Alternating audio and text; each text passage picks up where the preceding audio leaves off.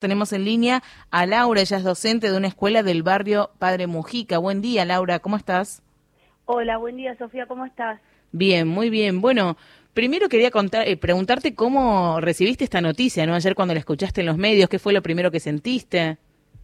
Bueno, la verdad que me causó mucha indignación, impotencia y nada, también pensé que, que es muy oportunista y muy injusto principalmente. Me parece como que se resumió muy fácil eh, la cuestión del ausentismo en, como titulan los medios, sacamos los planes porque calza justo, sin preguntarse el porqué del trasfondo del ausentismo. Y además aprovechamos para aclarar que no es un plan, sino que es un adicional por hijo del programa Ciudadanía Porteña.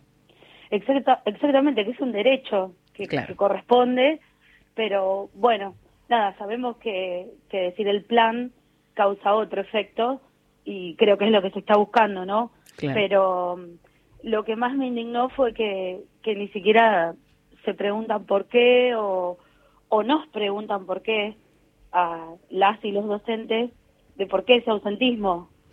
Lo, que, lo que piden es que haya una asistencia mínima del 85% bimestral. ¿Vos crees que se llega a una presencialidad que supere eso o no? ¿Qué, ¿Cuáles son los factores que realmente hacen que hoy por hoy eh, los chicos no vayan a la escuela cuando no lo hacen?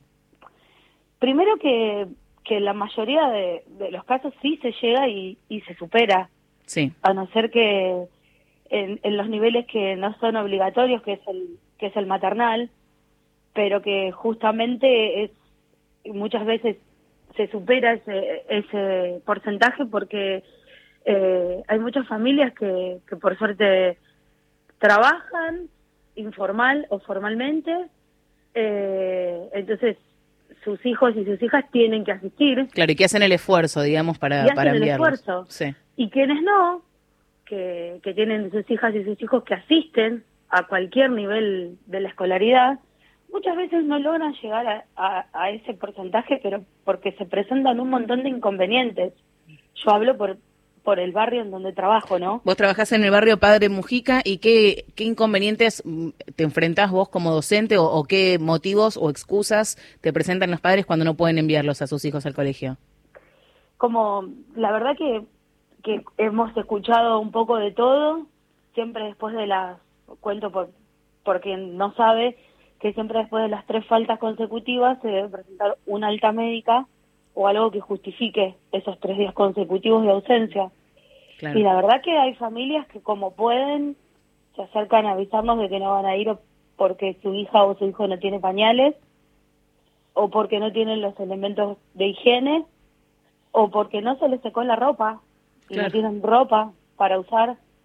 Eh, bueno, ahora estamos en invierno, ¿no? El abrigo supongo que también es... es uno de los motivos. Totalmente, te dicen, no, mira estuvo haciendo muchos días feos o no me da el sol en mi casa, yo no puedo secarle la ropa, no tiene ropa de abrigo para mandarlo, o sea, ¿cómo te pones vos a, a decirle a una familia, bueno, te, tuviste muchas faltas por esos motivos que me decís, no te voy a dar el certificado de alumno regular y te voy a quitar un derecho.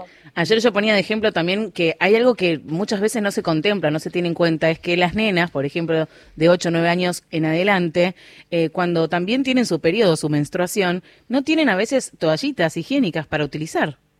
Es que exactamente también es otro problema, como, como hablamos de las más chiquitas y chiquitas, los pañales, después, a partir de esa edad, las nenas empiezan a, a tener eh, ese gasto en la familia y muchas veces no, no se llega a cubrirlo, pero no, eh, es más fácil condenar siempre y sacar. Hola Laura, buen día. Mariana es mi nombre, ¿cómo te va? eh, estaba, las estaba escuchando, ¿no? Atentamente. Hace poco, eh, hace un año aproximadamente, salió un informe de que una de cada cinco niñas de, de nuestro país, no estamos hablando de otros países, que también tienen estos problemas, estos inconvenientes, por el tema de su periodo, muchas veces tienen que faltar porque no tienen los materiales, como vos bien decís, de higiene, cerca de 50 días eh, en el año justamente por no este, tener eh, justamente las toallitas, ¿no? Para poder asistir o por lo menos para sentirse cómodas y no tener que estar utilizando, como muchas utilizan, paños, pedazos de toalla. Papel higiénico a veces. O papel higiénico solamente. Y que a veces no lo tienen también. Entonces, digo, esto salió hace poco y lo que duele en todo esto, perdón, ¿no? Esta, es, el tema de este abandono, ¿no? Del Estado en vez de eh, e, este acompañamiento. Ustedes cuando se encuentran con esta realidad, ¿qué es lo que hace un docente, no?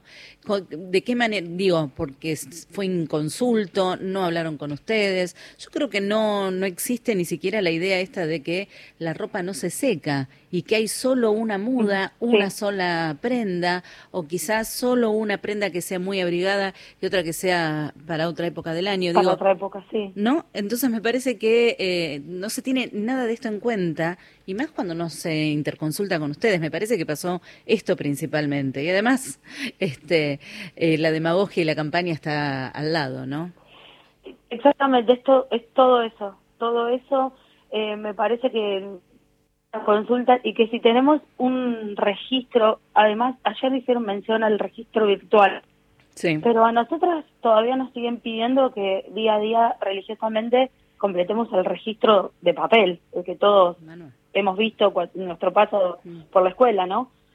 Em, y ahí tenemos que aclarar en observaciones, porque quizás en la primaria cuando empieza esto con, con las nenas que empiezan a menstruar, Quizás también hay una cuestión de pudor, que a lo mejor no informen. Sí, pero mm, si se informa tiene que ser una falta justificada y según tenemos entendido, falta justificada no no no se tiene que computar claro. Mm, en este porcentaje que, exigen, claro. Claro. Te hago una última... Eh, me parece, como, perdón, como decía Mariana, que eh, acercarse no, no, me parece que es un gobierno que no tiene contacto con, con su grupo de docentes. Eh, pasó también con la reforma del estatuto, ¿no? Es otro tema, pero dicen, hemos hablado, hemos hablado. No, no, nos hablaron en esa oportunidad y no nos están preguntando ahora qué pasa. También me olvidé de algo, las zapatillas. Claro. muchas veces no hay zapatillas. Sí. Me parece muy, nos pasa, nos, Nos pasa a aquellos que quizás tenemos una vida un poco más holgada o que la podemos pasar un poco mejor, los chicos crecen y los pies crecen de un día para el otro. Es increíble. Entonces, una zapatilla que entró ayer, mañana no va a entrar. No no va a entrar y va a lastimar en todo caso. Y eso de las zapatillas, tenés razón. Claro, yo no lo había pensado y es algo que nos pasa, que decís, ¿qué pasó con este pibe, con esta chica que creció de esta manera? recordemos por otro lado, Laura, también que estamos hablando de un gobierno de la ciudad eh, que cada vez que pudo denigró el rol del docente, ¿no? Eh, ha dicho, por ejemplo, en pandemia, eh, que bueno, que si los docentes no querían ir a dar clases, que en todo caso podían recurrir a voluntarios, por dar un pequeño ejemplo, o también la ministra Soledad Acuña cuando ha dicho también que los pibes que ya no iban a la escuela ya debían estar perdidos en pasillos de la villa y ya no se podían recuperar. Sí, y cuando su despacho está en una villa, eh, o sea, ni siquiera una mirada a lo que la rodea inmediatamente, ni siquiera tiene que hacer el trabajo de, irse lejos. Eh, me parece que es constantemente denigrar el rol docente. Bueno, con este cambio de estatuto ahora tenemos todo el tiempo capacitaciones, tenemos que hacer más, más, más y más. Eh, que eso, en teoría, garantizaría cada vez más eficacia en nuestro rol docente, ¿no? Mm. Pero no se preguntan qué pasa del otro lado.